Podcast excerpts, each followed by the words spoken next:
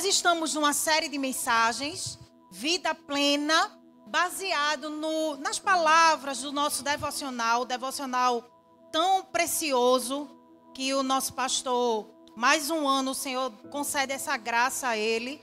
E esse, esse primeiro, primeiro mês, o Senhor entregou algo para ele para falar sobre identidade. E como as palavras têm sido pontuais. Como tem encaixado direitinho em tudo que nós estamos vivendo.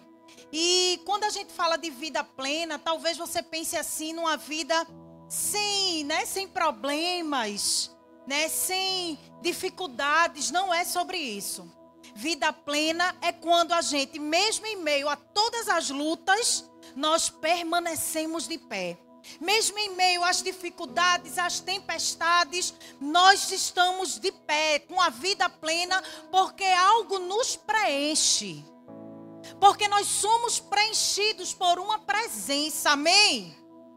Então eu quero hoje compartilhar o devocional dessa semana fala sobre livre-se de toda contaminação e o texto-chave para essa, essa semana 1 Pedro 2,9 diz assim: Vocês, porém, são geração eleita, sacerdócio real, nação santa, povo exclusivo de Deus, para anunciar as grandezas daquele que os chamou, os chamou das trevas para a sua maravilhosa luz. Nós vivemos numa sociedade onde muitos cristãos no nosso meio ainda se perguntam sobre qual é a nossa missão, qual é a minha missão? Que papel eu devo desempenhar nesse mundo? Para que eu fui criado? O que Deus quer de nós? Quem nunca se perguntou? Qual o nosso chamado? Qual o nosso propósito? Quem nunca? Amém? Quem nunca se sentiu perdido mesmo, caminhando vindo para os cultos, participando, mas sem ter o um entendimento de qual o seu chamado. Mas deixa eu dizer algo para você. Para responder a essas perguntas, nós precisamos, em primeiro lugar, saber qual é a nossa identidade. Nós precisamos entender, porque antes de saber o que tenho que fazer, preciso saber quem eu sou. E tem muita gente perdido no chamado exatamente por isso, porque quer fazer antes de se reconhecer, antes de saber exatamente quem é. Por isso que tem muitos ministérios falidos, pessoas desiludidas com o chamado, com o serviço, porque tem muita gente fazendo aquilo que Deus não chamou para fazer. Porque não entendeu a sua identidade. Um copo, você sabe que taça tem taça para tudo que é que é líquido, né? Tem taça para água e suco, tem taça para vinho, taça para champanhe. A gente até pode. Nessa taça aqui de água, a gente pode tomar refrigerante. Mas ela foi feita para tomar água. E assim também, muitas vezes, é com o chamado. Porque tem gente que quer fazer o que quer.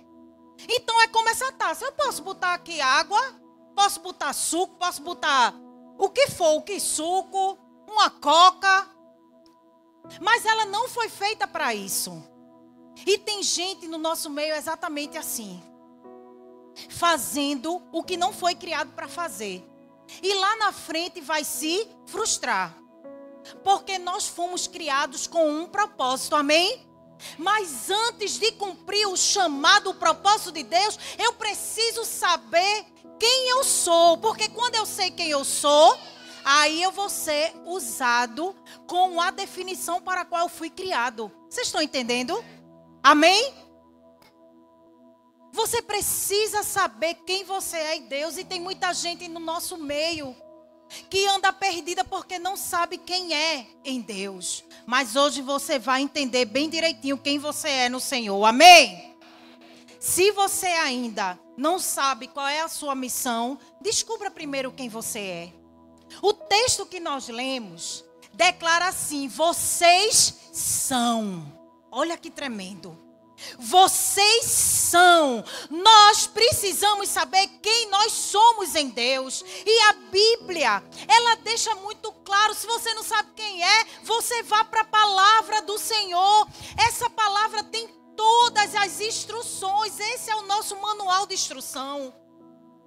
E o texto diz assim: a primeira coisa que o texto diz é que vocês são geração eleita. Dê um glória a Deus aí. Pedro vai dizer que nós pertencemos a um povo eleito pelo próprio Deus. Você é uma geração eleita. Diga aí para essa pessoa bonita que está ao seu lado. Você é uma geração eleita por Deus. Não foi voto, não. Ninguém precisou votar em você, não. Você é porque Deus está dizendo que você é. E ponto final. Ninguém pode mudar isso a não ser você. Porque se Deus diz que você é e você não quiser ser, aí o problema é seu. Eu fico com o que Deus disse. Porque tem muita gente deixando de ser o que Deus é, o que Deus criou para ser. Sabe por quê? Porque está preocupado com o que A e B estão dizendo, com o que A e B vão falar. Ei, deixa eu dizer algo para você. Fique sempre com o que Deus falou a seu respeito. Não se embarace com aquilo que o mundo está dizendo a seu respeito, não. Prefira ficar com aquilo que Deus diz sobre você. E se Deus está dizendo que nós somos uma geração eleita, nós somos uma geração eleita. E por quê, pastora? Pelo seu amor e pela sua graça. Nada de bom tem em mim e você para ele nos eleger como geração eleita. Diga glória a Deus. Não fique se achando, não. Desça daí. Deixa em cima só Jesus. Porque tem gente que gosta de se achar, né? Mas ele está dizendo que foi pelo amor, pela graça, nós fomos escolhidos para sermos a sua igreja aqui na terra. Ele nos escolheu. E eu acho tão interessante porque esse texto falou tanto comigo. Porque quando começou assim, vocês são, vocês são, eu fui, fui, fui me achando. Qualquer crise de identidade passa quando você lê esse texto. Está com crise de identidade, vá ler esse texto. Porque é só vocês são. E é só coisa boa, viu? É só coisa boa. Vocês são geração eleita. O texto em João 15, 16 diz assim: Não foste vós que me escolhestes a mim. Ao contrário, eu vos escolhi a vós outros. Aí ele quebra, né? Porque ele diz assim: se você está achando que você é uma geração eleita porque você me escolheu, deixa eu dizer uma verdade para você: eu escolhi você primeiro. Eu escolhi você primeiro. Ei, foi Deus que escolheu você primeiro. Foi Deus que te separou como geração eleita. Mas a palavra, o texto continua dizendo assim: vocês são sacerdócio real. Que palavra tremenda. Sabe por quê? Porque o sacerdote, no Antigo Testamento, quando nós vamos ler a palavra, era o único que podia entrar na presença de Deus e mediar o pecado do povo. O povo não tinha acesso. Quem mediava era o sacerdote, mas o Messias é sacerdote e rei. Ei, Jesus é sacerdote e rei. Seu sacerdócio é superior. E ele é o eterno sumo sacerdote. E é a esse rei que nós servimos e somos o próprio sacerdote, nós temos privilégio de entrar na presença de Deus por intermédio de Jesus. A Bíblia diz em 1 Timóteo, capítulo 2, o verso 5, pois há um só Deus e um só mediador entre Deus e os homens, o homem Cristo Jesus. Há só um mediador. Você não precisa mais estar procurando. Vou, vou para não. Entendedores entenderão. Você agora tem livre acesso ao Pai através de Jesus. É ligação direta. Sabe quando você chega na empresa que quer falar com o presidente da empresa e tem um bocado de gente para você sair falando da triagem? Agora você não precisa mais disso. Você tem acesso ao presidente diretamente. É sobre isso. O véu se rasgou. Acabou. E ninguém costurou de volta, não. Nós temos esse livre acesso. Mas o texto continua dizendo assim: vocês são nação santa. Diga, eu sou nação santa. Isso significa que nós somos separados para servir a Deus. E essa é a nossa real ocupação. Essa é a nossa real ocupação, servir ao Senhor servir. Deuteronômio 7, 6 vai dizer: Pois vocês são um povo santo para o Senhor, o seu Deus. O Senhor, o seu Deus, os escolheu dentre todos os povos da face da terra para ser o seu povo, o seu tesouro pessoal. Diga: Eu sou um tesouro pessoal do Senhor. Não sou eu que estou dizendo, é a palavra que declara. Nós fomos escolhidos por Deus para salvação e santificação. Amém, igreja? Mas o texto ainda diz assim: fechou com chave de ouro. Porque o texto do vocês são, ele antes de concluir diz assim: vocês são povo de propriedade exclusiva de Deus. Uau! Aí eu me lembrei que tem uns carros. Não sei se é de crente, mas o povo gosta de botar uns adesivos, né? Propriedade exclusiva de Deus. Não dá carona a ninguém.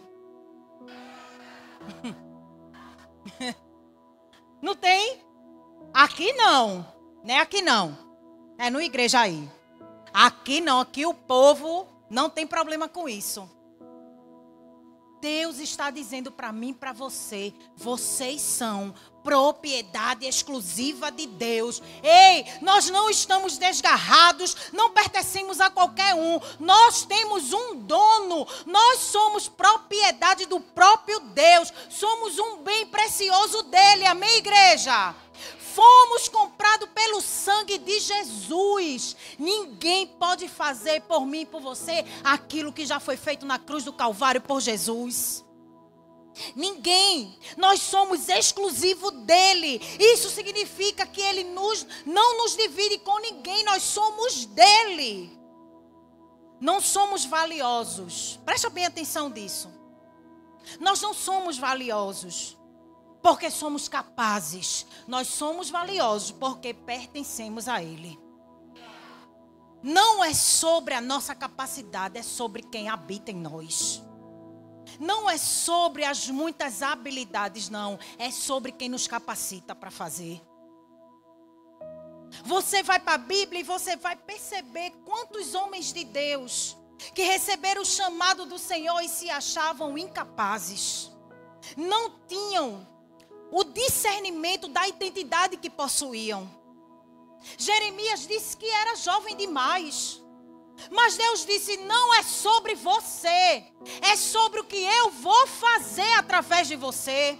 Todas as vezes que Jesus te chamar, que Deus te chamar, não é sobre as suas habilidades, não é sobre as suas capacidades, é sobre o que Ele vai fazer através de você. É, tem muito mais a ver com Ele do que com você. Porque se fosse pelas nossas habilidades e capacidades, a gente não estaria aqui. É verdade ou não é? Aí ele termina o texto, depois de empoderar as nossas vidas, dizendo assim: falando sobre a nossa missão, falando sobre o nosso chamado. E qual é a, a, nossa missão? Anunciar as grandezas daquele que nos chamou das trevas para a sua maravilhosa luz. O que é que eu entendo com isso? É que eu vou testemunhar daquilo que Deus fez em mim e está fazendo muito mais através de mim. Vocês são tudo isso para testemunhar de quem Ele é na sua vida. Porque eu gosto de dizer que o, o que Deus faz em você não é por sua causa, é por causa dele. É por causa da bondade dele, é por causa da graça dele, é por causa da misericórdia dele. Aí ele, o que é que ele faz? A bondade dele é tão grande que ele nos abençoa e e a gente ainda serve o quê? De testemunho. Para alcançar vidas, para expandir o reino dele. Dê um glória a Deus aí. É com a nossa vida que devemos testemunhar quem, que somos filhos de Deus. Somos da luz e não mais das trevas, pois Ele nos chamou para essa posição privilegiada.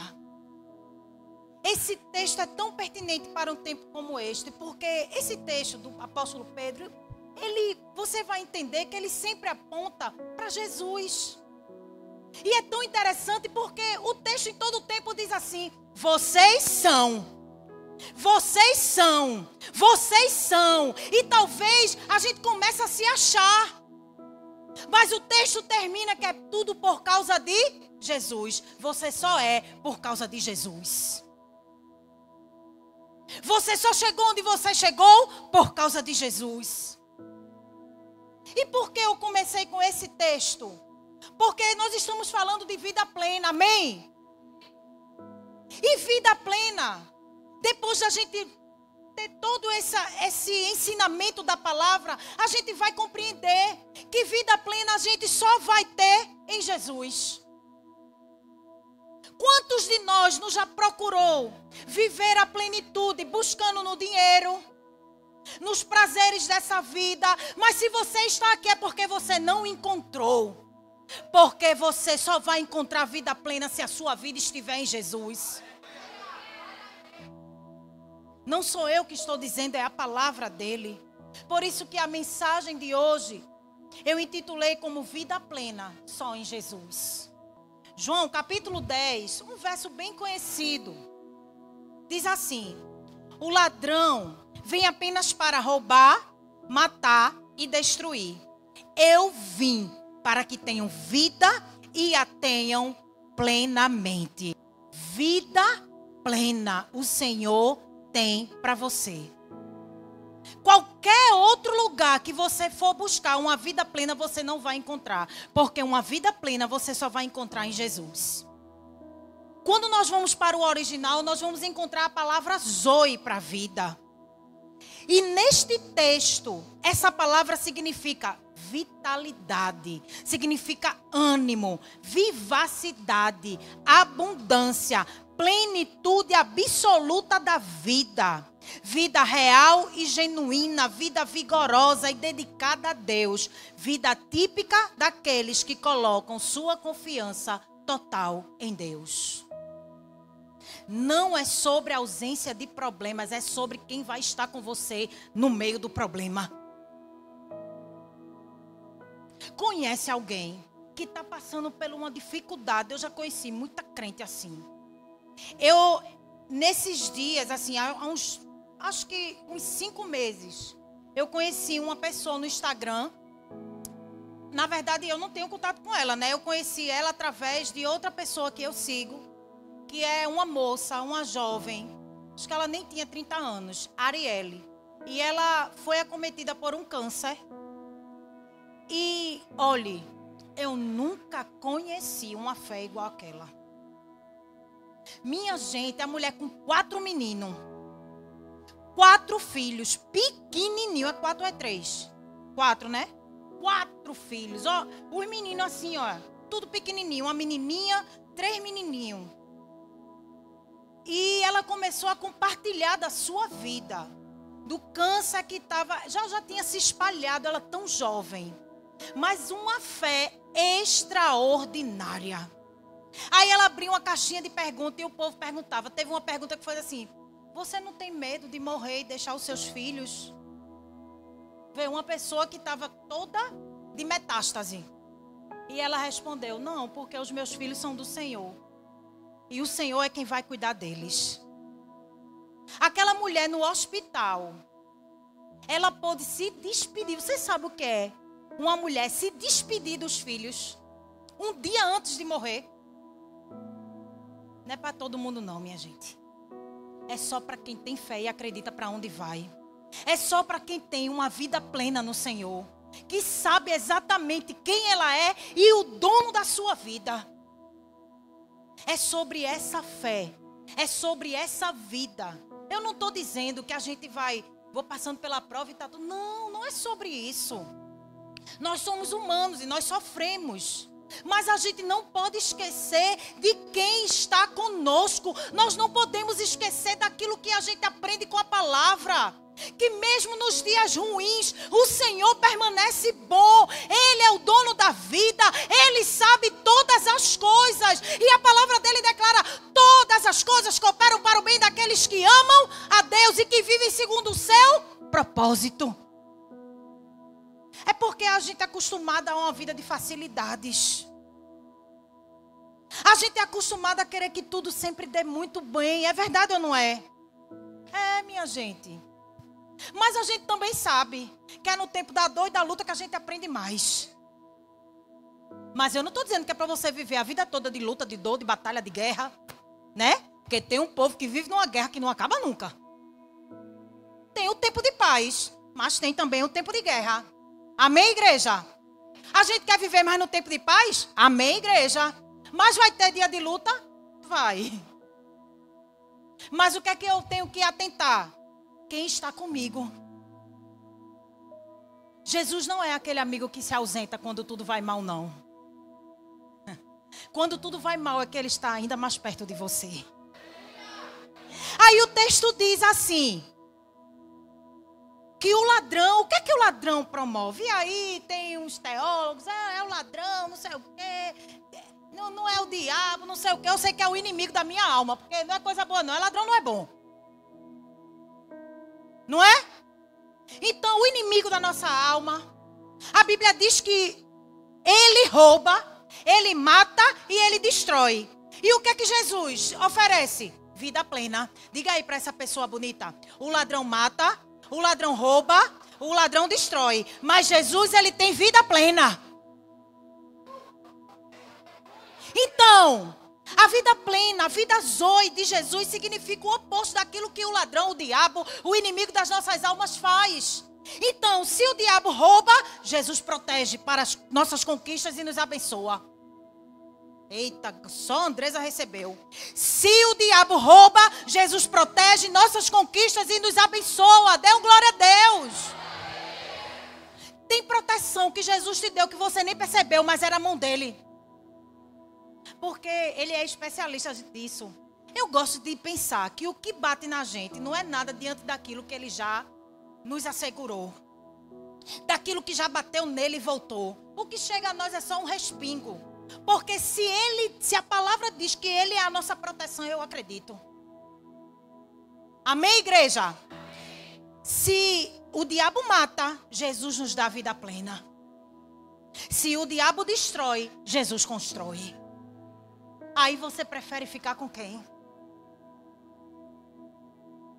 E aí tem algumas atitudes, porque o pastor falou, quando Deus entrega uma palavra profética, não é para a gente ficar sentado, não.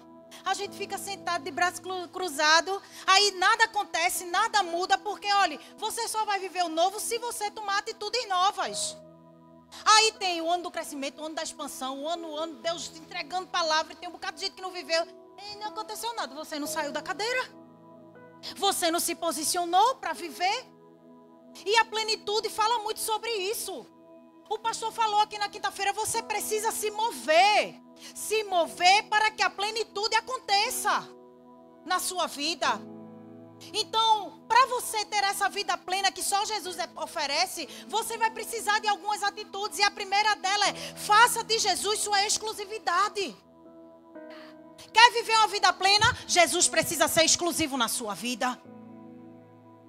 A Bíblia diz no verso 9 do mesmo capítulo 10 de João: diz assim: Eu sou a porta, quem entra por mim será salvo. Entrará e sairá e encontrará pastagem.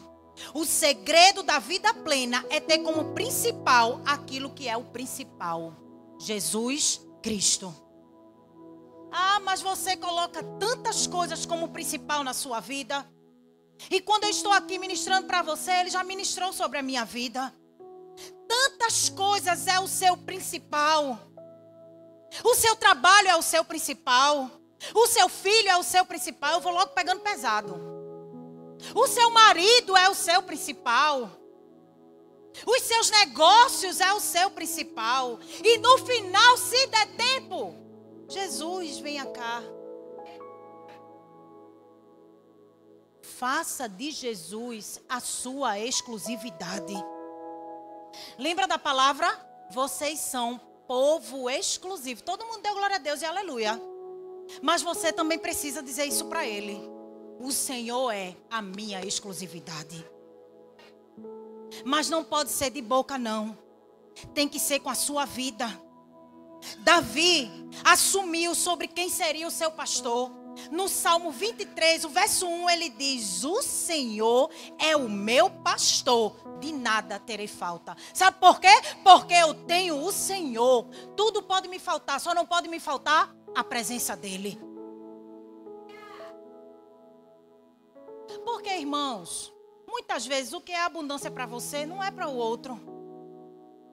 Eu conheci irmãs em Cristo Jesus, senhorinhas, que era tão feliz com o que tinha. Que vivia bem, ela olhava, olhava para a gente e dizia: Eu tenho o Senhor e isso me basta. E quantos de nós, por causa de um mimimi, por causa de uma besteirinha, por causa de uma pedrinha que lhe incomodou no sapato, você deixa Jesus? Não deixa nem por último, deixa para sempre. É para você pensar, amém? Se nós somos o povo exclusivo dele, ele também precisa ser a nossa exclusividade.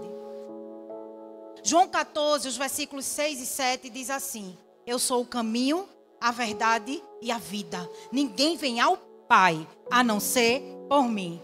Se vocês realmente me conhecessem, conheceria também o meu Pai. Nossos problemas espirituais podem ser resolvidos apenas pelo Deus que originalmente nos criou. Essa frase quem disse foi Billy Graham. Muitas vezes, irmãos, nós procuramos em coisas e pessoas aquilo que só vamos encontrar em Jesus.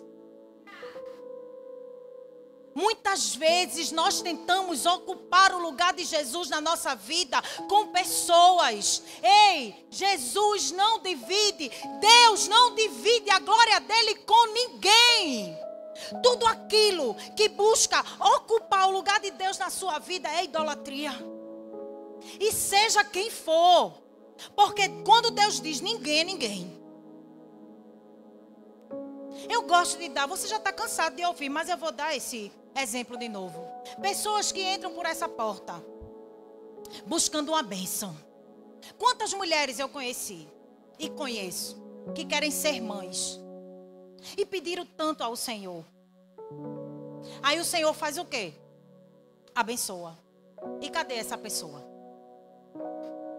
Porque já recebeu aquilo que ela queria e fez do filho a sua exclusividade.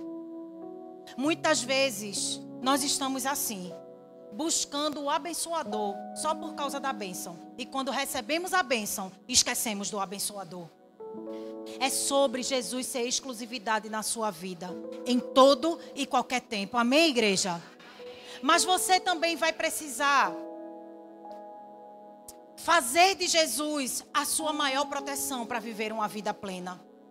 O versículo 11 de João 10 diz assim: Eu sou o bom pastor. O bom pastor dá a vida pelas ovelhas. Nele está a sua proteção. Ele é a nossa fortaleza segura. Em seus braços, mesmo em meio às guerras, às lutas e às perseguições, encontramos abrigo seguro e um lugar para descansar. É verdade ou não é? Quantas vezes você já procurou um ombro amigo e foi negado? Quantas vezes você já procurou alguém para chorar no colo e foi negado? Mas eu duvido que você procurou Jesus e não foi consolada. Porque Ele é consolador por natureza. É nele que você deve se esconder. Ele é a sua proteção. É nele que nós podemos descansar, mesmo em meio a grandes lutas. A Bíblia diz no Salmo 23, versos 4 e 5, diz assim: Mesmo quando eu andar por um vale de trevas e morte, não temerei perigo algum, porque tu estás comigo, a tua vara e o teu cajado me protege. E não para aí não, ainda diz assim: Preparas um banquete para mim, à vista dos meus inimigos. Mas você está gastando energia, sabe fazendo o quê? esperando a vingança. E sabe o que é que está passando por você? As bênçãos que estão te alcançando e tu não está percebendo porque tu está distraído, querendo que o teu inimigo se dê mal. Deixa. Perde de vista, porque o que o, o guarda de Israel ele não dorme, ele não descansa. Ele está guerreando as suas guerras. Ele é quem guerreia por você. Você precisa o quê? Descansar nele. Coloque as suas expectativas nele. E o que é que eu posso fazer, pastora? Use as suas armas espirituais. Ore, entregue nas mãos do Senhor, mas a gente fica preocupado. Fica querendo ver o mal, não é assim? É. Quer dizer que não é não. Alguém que lhe fez mal. Aí você fica esperando o dia dele se dar mal. Em vez de você estar se preocupado, é de você receber aquilo que Deus preparou para você. Sabe aquele mal que ele te fez? Deus usa para te abençoar, para fazer você crescer. Tem mal que chega até nós que é para a gente ser lapidado, que é para o couro ficar mais duro, para o que vem pela frente. Que é assim. As lutas vão aumentando de acordo com o que você vai vencendo. Vencer essa guerra, boa, está preparada para uma maior. É, aqui não tem esse negocinho de um reino de Deus com as facilidades, com sombra e água fresca. Não, nós estamos em guerra. Mas nós sabemos quem guerreia conosco. Amém? Tá todo mundo olhando assim para mim, tá ruim, é amor. E sabe o que eu gosto? Porque a Bíblia tem tudo que você precisa. Porque tem gente que confia nas coisas para vencer as guerras, para se proteger, né? Tem uns que andam com a figa, né? Aqui no pescoço. É uns, uns trevos, uns negócios. Não. Aqui na minha casa, pastor, olha, é olho grande, viu? Botei logo aqui, ó. Comigo ninguém pode. Olha, pastora, tem gente que entra na minha casa que a planta chega murcha. Eu não é calor não, irmã.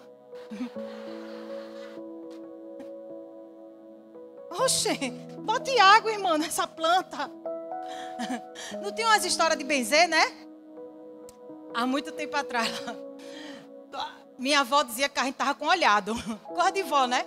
Aí eu ficava, viu? Eu ficava pensando. Arranca a planta, né? Arranca a planta. Dá uma pisa na pessoa com a planta. Aí no final diz, ó, pra quê? A planta, coitada, já morreu por ser arrancada. Não tá murcha, não. Ela tá. Aí, olha pra aqui, o olhado. As pessoas colocam suas confianças nessas coisas. Quando a nossa confiança precisa estar naquele que nos criou, naquele que nos gerou, naquele que foi capaz de enviar o seu único filho para morrer por mim e por você, para que hoje nós estivéssemos aqui adorando a Ele. Aí o salmista vai dizer no Salmo 20, o verso 7 diz assim: Alguns confiam em carros e outros em cavalos. Mas nós confiamos no nome do Senhor, o nosso Deus. Eles vacilam e caem, mas nós nos erguemos e estamos firmes. Senhor, concede vitória ao Rei. Responde-nos quando clamamos. Esse é o nosso Deus que diz assim: clama a mim e eu vou te responder. E eu vou te anunciar coisas grandes e firmes que você nem pediu, que você nem sabe, mas eu vou fazer chegar até você. É sobre esse Jesus. Aí você quer ser geração santa, sacerdócio real mas você não quer fazer de Jesus a sua exclusividade? Você não quer fazer de Jesus sua maior proteção? E por último, você não quer fazer de Jesus seu melhor amigo? Você faz o Instagram de seu melhor amigo. Facebook tem pouca gente que usa, mas eu acho intrigante aquilo. Pergunta assim: o que você está sentindo? O carente vai logo e se derrama.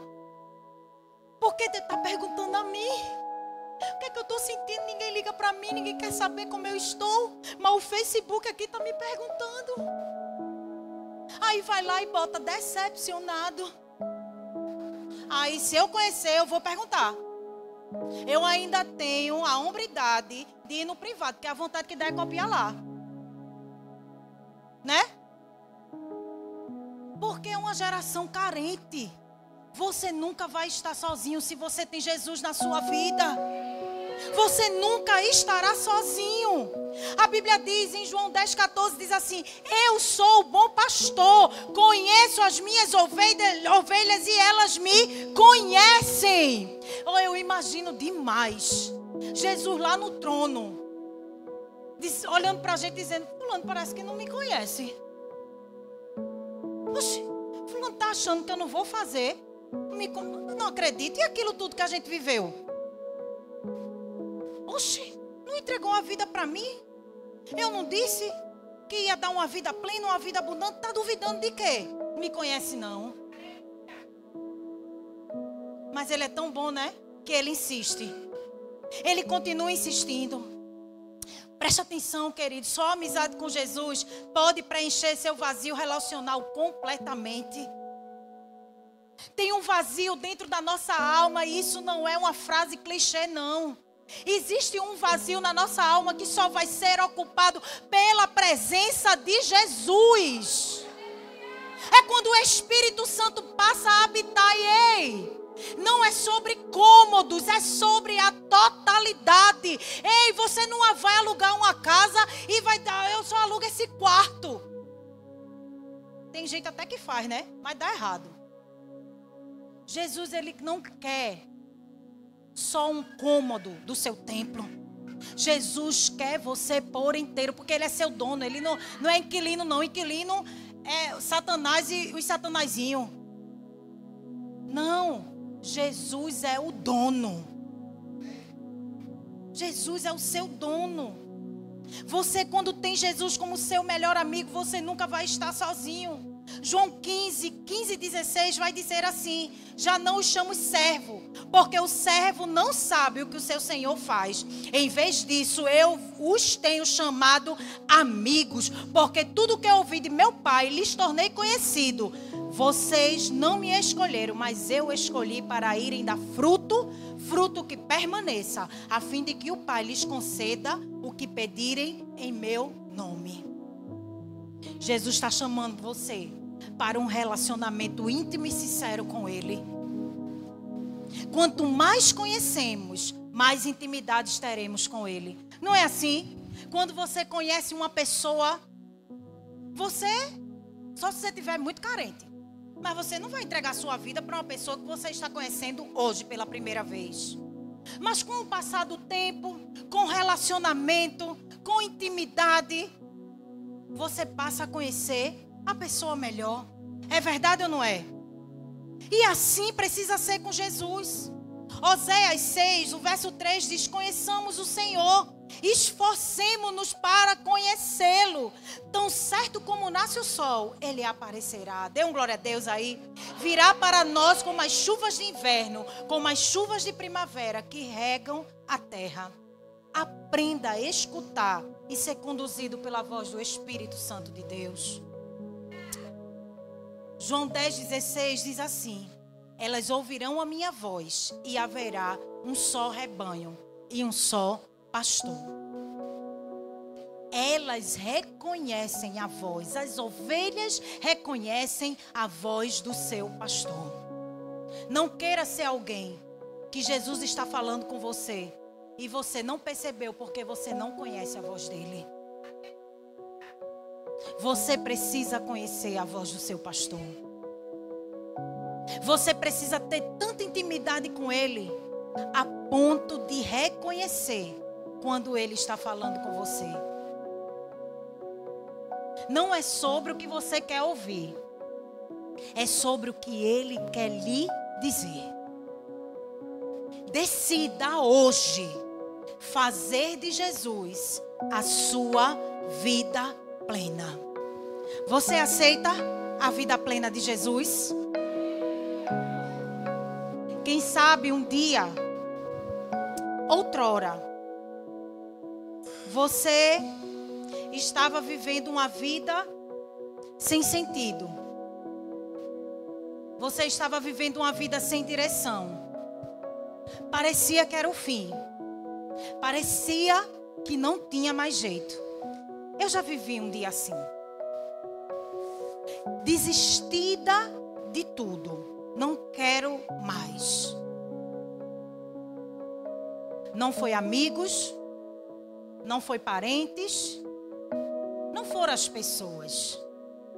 Quem me colocou no colo, quem enxugou as minhas lágrimas, quem me levantou e disse: Você não vai desistir, porque eu não desisto de você. Foi Jesus. Porque muitas vezes as pessoas não vão entender o que você está vivendo. Muitas vezes as pessoas são usadas por Satanás até para te. Já viu um, um, ditado que diz assim: é, morreu e, e acabaram de enterrar, né? A pessoa já está ali morrendo. E tem aqueles que jogam, termina jogando o resto da areia para cobrir logo, morre logo, acaba com tudo, né? Tem gente que é levantada por Satanás para isso, porque eu não vejo outra coisa que não seja o cão agindo. Porque Jesus, ele sempre vai querer te levantar. Jesus sempre vai querer te ajudar. Jesus sempre vai estender a mão e dizer: Eu insisto em você. Mas se você quer viver a vida plena dele, você precisa também renunciar. Você precisa também abrir mão. Todo sacrifício é necessário que se abra mão de um benefício. Não existe benefício sem sacrifício. Ah, porque Jesus é tão amor, é. Ele é mesmo. Porque senão a gente não estaria aqui. Mas ele vela pela sua palavra. Você pode ficando de pé aí no seu lugar. E eu comecei o texto falando, comecei a palavra falando do texto do apóstolo Pedro, né?